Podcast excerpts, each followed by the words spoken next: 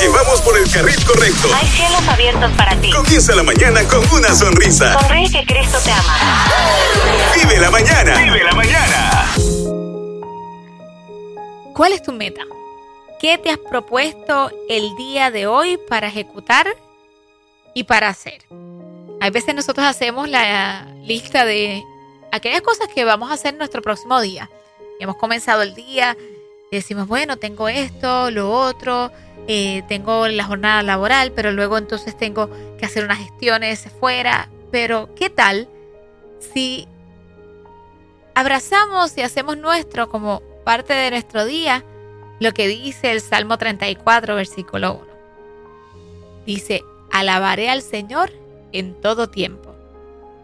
Su alabanza, y en otra versión dice, mis labios siempre lo alabarán. ¿Acaso el día de hoy has puesto eso en tu lista? En que todo tiempo, todo tiempo, tus labios lo adoren. Tus labios se abran para decirle al Señor cuánto le amas, cuán agradecido estás de Él. Y aun cuando quisieran nuestros labios decir una queja. Ay, Rafa, porque es que sin duda hay veces que uno quisiera que las cosas surgieran diferentes. Pero uno decir, bueno, Señor, te alabo porque tú sabes lo que haces. Fíjate que este salmo, eh, cuando uno... Salmo 34.1, ¿verdad? Fue el que, fue el que introduciste. Cuando uno, uno lo, lo mira, cada palabra que lo compone, establece un absoluto de actividad, de alabanza. Bendecirá al Señor en todo tiempo. O sea, ¿qué significa que hará? Cada día, cada semana, cada mes, cada año. Ah, Rafa, quiera, pero, pero es cuando todo esté yendo bien. Ah, yo no tengo que decirte que, que el reto es cuando aún nos vaya mal. Eh, hay algo, yo no lo voy a decir misterioso porque la palabra lo revela, pero es algo eh, extraordinario. O sea, cuando tú decides expresar y manifestar alabanza de gratitud, Señor, gracias porque aún esto que me está pasando ni lo entiendo ni sé por qué. Esta palabra no sé cómo la pueda recibir alguien. No sé ni por qué rayos me está pasando. Esto es algo de nuestro lenguaje típico.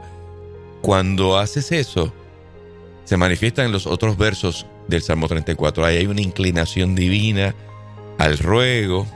Y a veces pensamos que a Dios le molesta que nos quejemos. Lo que Dios nos invita es que la, no hagamos de la queja nuestro eh, diario vivir. Oye, de Génesis hasta Apocalipsis, ¿cuántos no se quejaron? Ajá. Eh, la invitación esta mañana es extraordinaria porque nos invita a que siempre hay una palabra de gratitud, no importa cuál sea. Fíjate que era eh, en estos días yo, y lo, y lo cuento como testimonio, entusiasmado por una oportunidad de estar en un medio televisivo. Eh, probable que, la persona cuando escuche esto se sorprenda, pero siento decirlo. Me entusiasmé por la oportunidad de estar en un medio televisivo eh, con una personalidad que en los últimos últimas semanas y días, pues eh, ha generado un ambiente de fricción dentro eh, del ambiente noticioso en Puerto Rico por los artículos, las investigaciones que está, que está compartiendo. Y, y en un momento dado, cuando se me hace el acercamiento para ser parte de esto, me entusiasmo porque es una nueva plataforma tal vez para uno exponer lo que hay dentro del corazón de uno. Entonces uno le busca la formita. Bueno, pues mira, yo puedo ser el anti, la parte contraria, eh, el antídoto para contrarrestar tal vez lo negativo y qué capacidad extraordinaria tenemos nosotros para buscarle la vuelta a las cosas y justificar las ideas y las oportunidades. Pero en un momento determinado, yo dije, Señor, yo ni te consulté esto. Wow. Literalmente. Porque uno da por sentado que todo lo que viene a nuestra mano para hacerse una otra fuerza, vamos a hacerlo. El principio bíblico está ahí para justificarlo. De repente dije, Señor, déjame saber si, si es el momento, si es la forma o dame una idea de cómo hacerlo. Y de repente empiezan a llegarme las llamadas y las consultas de gente que se enteraron porque vieron promociones y me dijeron, analicen oración si una exposición como esa te añade o te va a restar. Y ahí se manifiesta como que el ego allá adentro. Por, Ajá. pero ¿qué, qué me tienen que estar diciendo eh, sobre lo que debo hacer?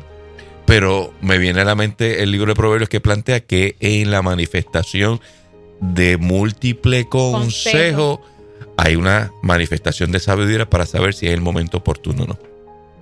Así que yo le escribí a la persona y le dije, mira, eh, eso que, esa oportunidad que me ofreciste, yo quiero manejarla de esta forma, de este estilo, de esta manera. Si tú entiendes que cumplo con ese objetivo, fantástico.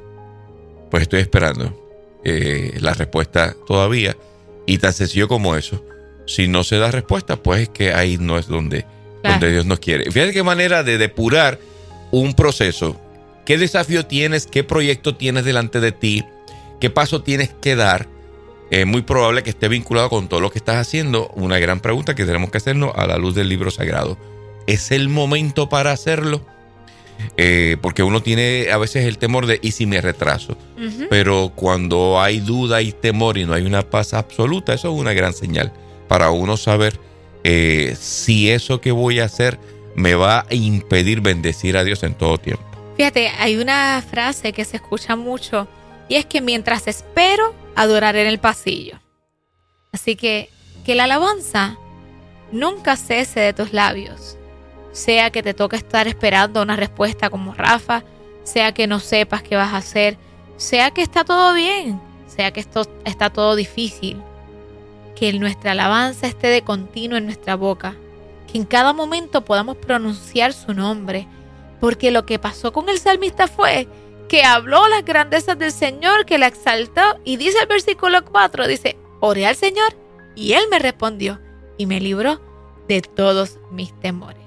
Los que buscan su ayuda estarán radiantes de alegría y ninguna sombra de vergüenza les oscurecerá el rostro.